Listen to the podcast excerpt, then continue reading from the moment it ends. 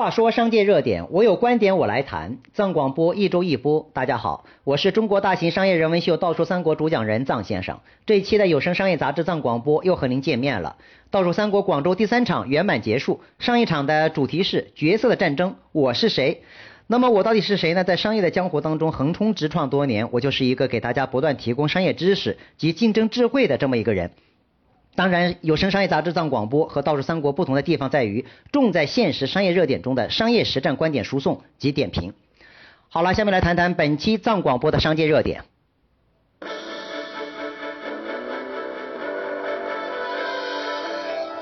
最近在商界发生了一件让大家颇为关注的事情，那就是这几年发展非常迅速的乐视出现了资金链的危机。乐视控股集团的当家人贾跃亭也给员工们写了一封深情款款的长信，谈到了乐视从起步到成功再到危机的过程，并自我检讨战略失策。虽然他也谈到理想中的生态系统战略方向是正确的，但从乐视整个生态系统战略的延伸过程及产业结构上来判断，其实上是存在问题的。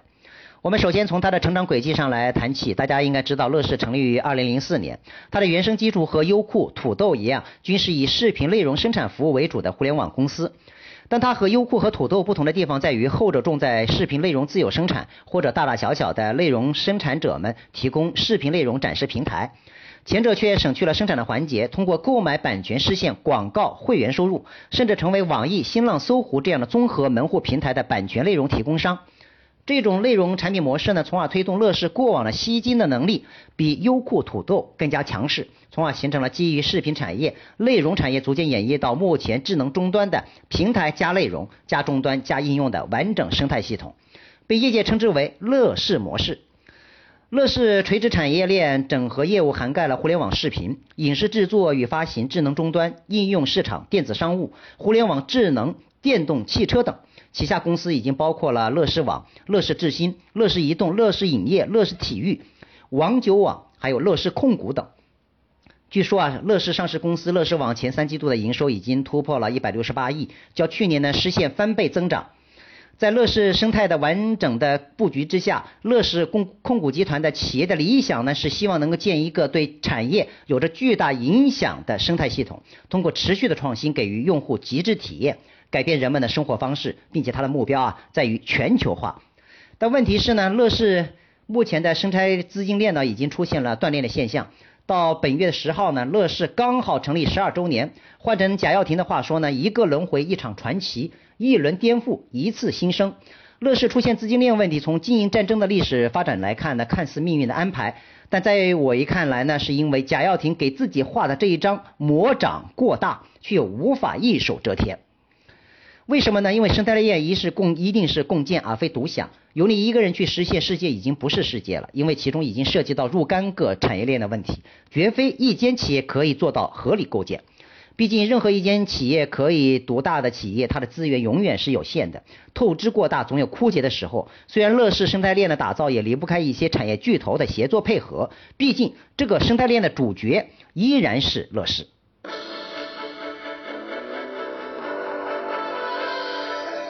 如果再将问题再进一步的分解一下，我的具体看法在于三点。首先呢，从大营销的角度来讲，我认为乐视透支了核心利润产品的基础。乐视产品看似无处不在，品类繁多，其实上我让我们顾客产生真正消费记忆的并没有，因为它周边的竞争环境当中，关联性的或者非关联性的各种力量还是非常强大的。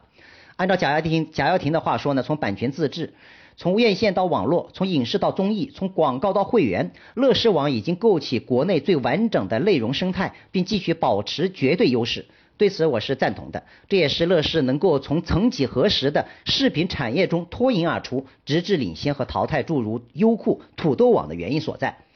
乐视网体系产品才是乐视最为真实、最为有价值的原生商业体系。即便如此啊，在移动互联网的大千世界，各种技术及内容产品日新月异，而又变化莫测。所以讲，乐视还是应该将核心的力量投放到原生产业链的完整系统化运作上，这也是它的看家本领。促进产业链的精益求精，可以及时应对移动互联网时期各种技术创新力量及内容创新对其所产生的各种威胁。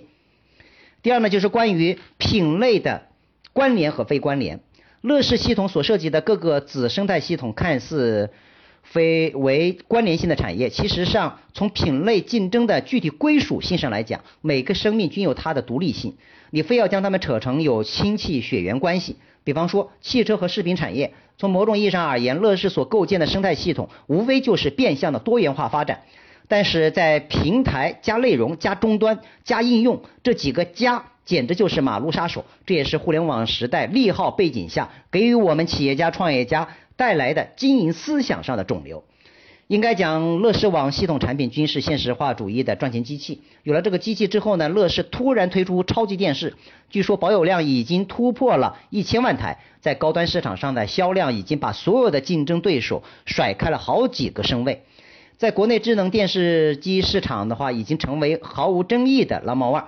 有望呢向全球产业霸主的地位发起冲击。其实上，关于乐视超级电视，就像小米手机一样，均赶上了互联网时代到移动互联网时代的春风。我并不认为乐视能够将这个超级大电视能够做多么长久。一个电视视频产业，其面对的竞争面非常之广阔，且竞争维度非常多元化。不能够因为你曾几何时的某个阶段的机遇性的创新，就可以长久支撑住这个产业。包括乐视非上市公司体系用硬件免费策略进入传统硬件产业，进入超级手机领域，即便能够打造出短暂销售行为的惊艳的爆品，均是在选择与所进入的产业领域的原有力量或者新进入的力量实现独立对抗。每个产业领域空间都有非常大的成长空间，关键不一定是你的。问题是啊，乐视又开始打造超级汽车了。乐视誓言要打造全球化的互联电动智能共享交通生态系统，让中国的汽车产业第一次站在世界汽车工业的最前沿，甚至努力让乐视成为百年一遇的传统汽车大变革时代里的引领者。说实话，如果说到汽车呢，我宁愿相信李书福的，也不会相信贾跃亭的。总而言之啊，乐视就在这么一个加号里拼命的在组建所谓的生态系统。即便江山再大，也必将江山不稳。即便这个加号里再多一些，再顺利一些，它必然会遇到另一道门槛。生意永远是大家一起做的，即便乐视在若干个产业链中依然可以独大，最终引发四面是敌人。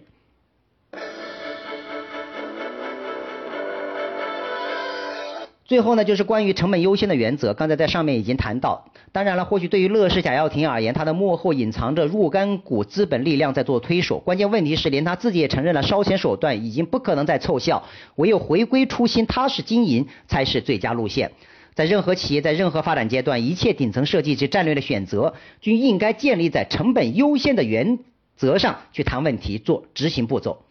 马云曾几何时也是如此的雄心壮志，目前一样的在四处寻求各方同盟，以护卫他的阿里巴巴商业帝国，包括小米手机雷军，一直在努力尝试小米家居生态。小米手机近来一系列的打击，已经让雷军痛定思痛。王健林的万达系统之所以进行分拆式运营的目的，也正在于入于此。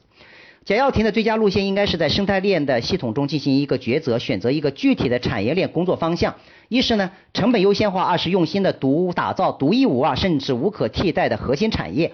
新加星巴克呢永远是做咖啡的，华为任正非的秘诀也正在如与呃如此。其实上贾跃亭的手法和马云同学有着不谋而合之处，那就是希望成为游戏规则的制定者，或者说成为上帝。有上帝心就有魔心，有上帝手就有魔手。其实上，我们每一个商业体系的，在商业经济规则下，应该成为游戏规则的追随者。即便你可以破坏或者创新，但也仅是局部的破坏和创新。如果规则完全由你来制定，最终只有陷阱或者迷茫。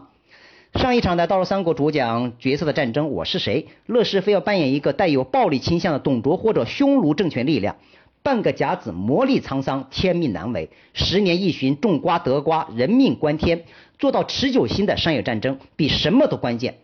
那么，对于乐视贾跃亭而言，目前到底应该如何去做呢？我个人感觉，应该是在于六个字，即收缩、隔离和斩首。收缩什么呢？就是在于优势方向的产品进行收缩。隔离是什么？隔离就是非紧密关联性的产业进行隔离化、独立发展和管理，甚至只扮演财务投资者或者战略观察员的角色，而非指挥官的角色。斩首什么？斩首就是对其所具有好战特性、作业链及作业周期非常之长且缺乏绝对核心优势话语权的产业进行斩首剔除。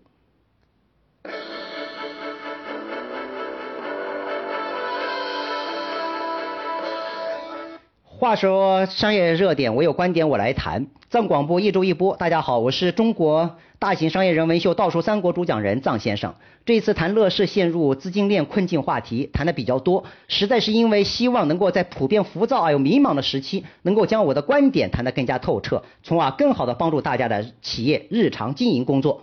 好了，这一期的有声商业杂志藏广播暂且推送到这里，我们下周再见。